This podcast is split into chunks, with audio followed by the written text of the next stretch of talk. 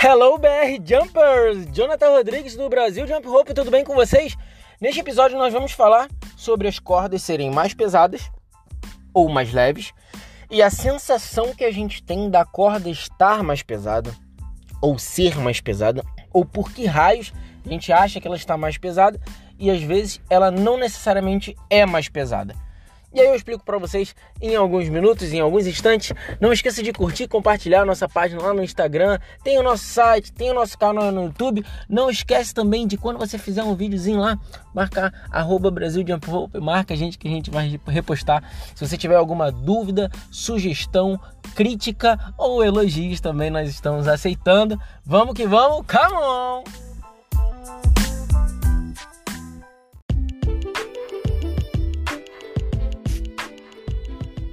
Então, pessoal, como eu falei no início do episódio, eu vou tentar explicar para vocês um pouco do corda leve, corda pesada, sensação de corda leve, sensação de corda pesada. Por que que às vezes nós temos a sensação da corda ser mais pesada, mesmo ela não sendo?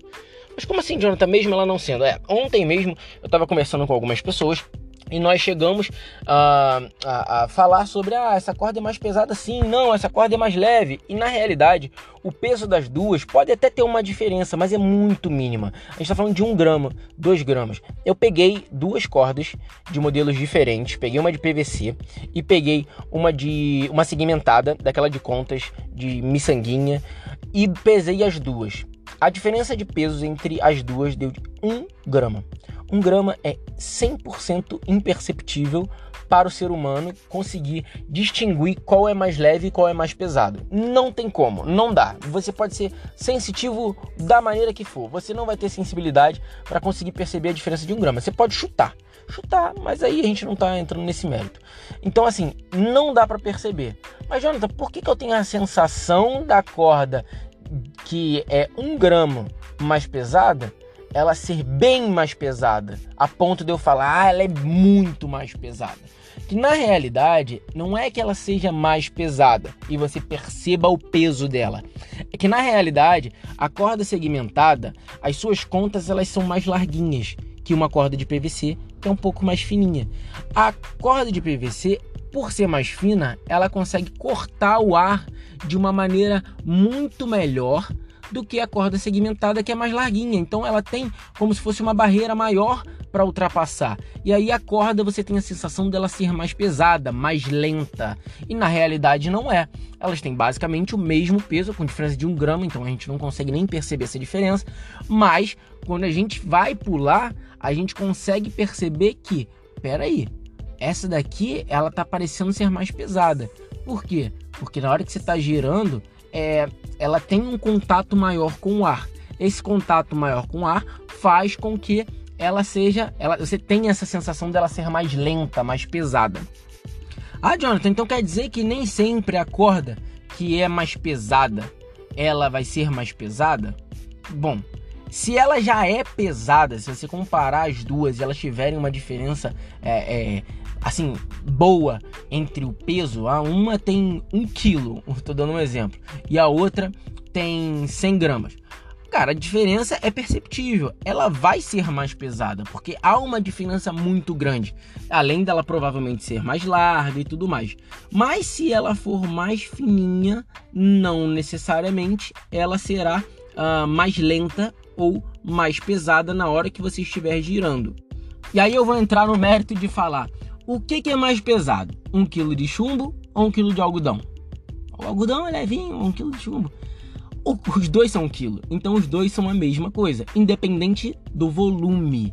E aí é que entra. Quando a gente está girando a corda, o volume ele vai influenciar. Por quê? Porque você está juntando o volume, a, a quantidade ali que você tem de volume, a massa e a velocidade Fora o, o, o, atrito com o ar e tudo mais, que isso já entra na parte física e eu não vou entrar nesses méritos e nesses detalhes, por que não? eu posso até chamar uma pessoa em um outro momento, que eu acho que fica bem legal de eu falar isso. Inclusive, tive uma ideia sensacional neste exato momento e eu acho que eu vou chamar um físico para poder falar aqui com a gente sobre isso sobre exatamente o contato da corda com o ar como funciona isso, ele vai explicar de uma maneira mais técnica, mas eu acho que vai ficar um assunto bem interessante. Vamos ver aí se eu consigo arrumar uma pessoa. Eu já tenho uma pessoa em mente, vou convidar para que ela consiga explicar melhor do que eu estou fazendo aqui agora, para entender por que, que a gente tem essa sensação dela ser mais pesada, eh, mesmo ela não sendo mais pesada efetivamente de uma maneira perceptível. E aí percebam que, na realidade, quando a gente fala de pular corda, as cordas mais rápidas, não, a gente não fala do peso, a gente fala da espessura. Quanto mais fininha ela é, mais rápida ela é. Não sei se vocês já viram, mas recomendo. Existem vários Instagrams, tem vários vídeos na internet de. É, eu vou falar dessas pessoas que, para mim, eles são muito referência em velocidade. São os asiáticos. É, existem os coreanos, existem os japoneses, existem os chineses. Vários deles, dessas nacionalidades, eles utilizam uma corda muito, muito, muito, muito, muito, muito, muito, muito, muito fina. E por ser muito fina, essa corda, na hora que você gira, ela tem um contato menor do que uma corda efetivamente mais grossa. E aí, quando você tem um contato menor, ela gira mais rápido, porque ela consegue cortar o ar muito melhor. Entendeu? E aí eu vou dar dois exemplos aqui para exemplificar um pouco. Imagina uma marreta e imagina uma espada samurai. Qual é mais rápido? A espada samurai ou uma marreta gigante, uma aquela marretona grande? Ah, Jonathan, mas a marreta é mais pesada. Perfeito. A espada samurai é mais levinha. Perfeito. A gente está seguindo uma lógica interessante. Agora eu vou dar outra lógica para vocês. Imaginem que vocês querem correr na areia da praia. E aí vocês colocam 2 quilos de cada lado no punho de vocês para correr. E aí vamos supor que vocês tenham 60 quilos, vocês vão para 64 quilos. Vocês são magrinhos, tão levinhos, então conseguem pular conseguem correr. Olha eu pular. conseguem correr. E aí uma outra pessoa com mesmo 60 quilos coloca, já viu aqueles, é como se fosse um, um, um paraquedazinhos que a pessoa coloca atrás dela para correr exatamente na praia. Ele abre e a pessoa corre. E aí você bota os dois para competir. A pessoa que tem mais 4 quilos em cada punho ou aquele guarda-chuvinha, parece que tá um guarda-chuvinha atrás, é, é, um, é um, para, um parapentezinho, paraquedazinho, que não é paraquedas, mas enfim. A pessoa vai correr, as duas vão correr. E as duas têm basicamente o mesmo desempenho, elas têm o mesmo peso, não muda nada, só muda os adereços que elas colocaram. Qual você acha que vai conseguir correr mais rápido? Acreditem, acreditem, faz muita, muita, muita diferença você colocar aquele aquele acessório atrás que parece um, um, para, um paraquedas, porque ele vai fazer com que o ar ele bata ali e te não é que ele te puxe, mas ele te, te trave muito mais. Você vai ter um, um atrito muito maior com o ar. Eu posso estar falando nomenclaturas erradas aqui, não tem problema nenhum. Se tiver algum físico aí que esteja ouvindo, me corrija que a gente consegue alterar isso aqui depois sem problema nenhum. Mas eu acredito que, que não, tenha, não esteja falando nada de nenhum absurdo o atrito com o ar vai ser muito maior do que o que está com apenas os dois punhos com mais 2 quilos cada. E eu acredito que se os dois têm o mesmo desempenho, o que está com paraquedas atrás, ele vai ter um desempenho, um desempenho não, uma velocidade muito mais reduzida do que o que colocou os dois punhos de cada, cada um 2 quilos. E o que, que eu quero dizer com isso? Que os punhos eles estão 4 quilos. Mas o paraquedas ele deve ter, sei lá, vou chutar alto que tenha 500 gramas, que tenha 1 quilo. Ele ainda assim ele vai ter uma barreira muito maior na hora que a pessoa estiver correndo, porque a superfície de contato naquele rapaz que está correndo com aquele com aquele parapentezinho atrás é muito maior do que aquele outro que só está com dois punhozinhos. A superfície de contato dele é o corpo dele. A superfície de contato do outro é o corpo mais o paraquedinhas atrás que vai ficar puxando. Não é que puxa ele para trás, mas impede ele de desenvolver melhor. Por que, que os carros de Fórmula 1 eles têm, eles são bicudinhos? Por que, que os aviões eles têm esse, esse, bicudinho assim? Por quê? Porque quando você vai é, é, entrar em contato direto com o ar, ele meio que fura. Então a corda ela faz a mesma coisa em movimentos circulares. Ela vai fazendo essas voltinhas e vai cortando o ar. E aí, quanto maior for a superfície de contato, não só pelo peso, mas mais lenta ela vai ser. Então, isso é para deixar claro que o peso não vai apenas ele definir de maneira sozinha se a corda é mais rápida ou se a corda é mais lenta. Isso influencia, mas existem outros fatores que podem ajudar ou não necessariamente ajudar nessa velocidade. E é por isso que toda vez que você encontrar uma corda de speed, uma corda de velocidade, ela vai ser geralmente ou fina, ou bem fininha, ou fina pra caramba, ou quase invisível, que é aquele negocinho que é um cabelinho de sapo. Fininho, fininho, fininho. Que quando os caras estão pulando de lá da Ásia, você vê no vídeo você só ouve. Na verdade, você não vê. Você vê no vídeo você só ouve, é boa. Eles fazem.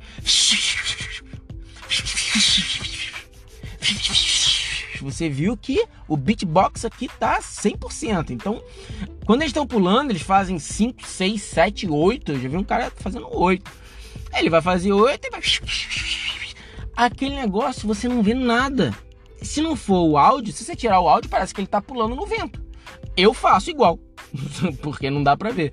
Mas se botar a corda, que é o que eles utilizam, porra, é, é outro nível. Oito giros em um único salto é muita coisa. E para fazer isso, você tem que ter uma corda não só leve, mas fina também. Por quê? Porque as duas coisas vão ajudar no, na superfície de contato, no, no, na velocidade da corda. Porém, não é que a corda quanto mais leve, melhor. Por quê? Porque chega um determinado momento que se você deixar ela leve demais, você imagina você pulando com um barbante. Cara, a, a, como é que você vai fazer para girar naquela velocidade toda se ela não tem peso? Vocês conseguem perceber que se ela chegou num determinado momento, você agora deixou ela mais leve do que ela deveria estar para você conseguir girar ela rápido demais. Ela não vai ter aquele ganho de velocidade. Por quê? Repito, vou chamar um físico aqui para explicar isso melhor. Mas vocês conseguem perceber que ela precisa de uma força para girar várias vezes? E se ela não tiver, se ela for leve demais, você não vai conseguir dar duas voltas direito. Pega um barbante e tenta fazer um triple wonder, um double wonder. É ruim, é leve demais. Não vai funcionar direito. Ela precisa de um peso mínimo. E aí entra a superfície de contato. Ela vai ter um peso mínimo, mas não necessariamente vai ser só o peso que influencia na sua leveza.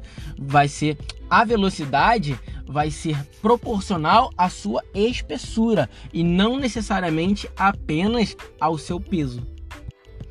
Difícil esse tema, não é fácil de ser explicado, não é fácil de ser entendido, mas eu acredito que tenha dado uma pincelada muito boa aqui que eu vou voltar nesse tema e vou explicar muito melhor aqui para vocês, porque é um conteúdo bastante interessante, infelizmente, ou melhor, felizmente, nós temos que aprender um pouco de tudo. Ah, mas eu vou ter que aprender sobre alimentação, vai. Ah, mas eu vou ter que aprender sobre ah, fisiologia, vai. Eu vou ter que aprender sobre física, vai. Você vai ter que aprender um pouco de tudo. Por quê? Porque o pular corda, ele envolve tantos outros assuntos de uma maneira tão simples que a gente nem percebe. E é esse o podcast. Em, bre em breve a gente vai estar tá com um blog também. E vai estar tá o nosso canal no Instagram. E vai ter o canal no YouTube. E vai ter um monte de coisa. E vai estar tá com o nosso site rodando para explicar tudo que está implícito. Tudo que não é dito. Tudo que só é sentido. Tudo que a gente, na verdade, mal percebe. A gente sabe que tem, mas não necessariamente a gente fala, comenta ou caramba, realmente Cara, aquilo ali eu nunca tinha pensado. O último podcast eu falei sobre sorrir. Cara, muita gente nunca parou para analisar isso. É algo muito simples, mas se você for parar para analisar, quem já falou sobre isso? O sorrir é sensacional. Esses detalhes que fazem a diferença. Esses detalhes que fazem surgir o esporte no Brasil. Porque ele não existe ainda. Ainda a gente vai conseguir e ele vai se tornar um esporte independente e não dependente ou de complemento de outros, que sirva também, porque o nosso esporte, o jump rope, ele vai servir para todas as pessoas, todas as idades, todos os tipos e todos os objetivos, mas inclusive para as pessoas que querem praticar o jump rope como esporte. Beleza, pessoal? Ficamos por aqui. Em breve vou estar providenciando, sim. Terminando aqui, eu já vou entrar em contato com o físico para explicar melhor tudo isso que acontece com o giro da corda e botar aqui para vocês para que vocês entendam um pouco disso tudo de uma maneira mais técnica. Ele vai vir com palavras técnicas, pessoal. Então vamos ter que dar uma olhadinha no, no livro de história do ensino médio, no livro de física do ensino médio, para a gente conseguir desenvolver isso melhor.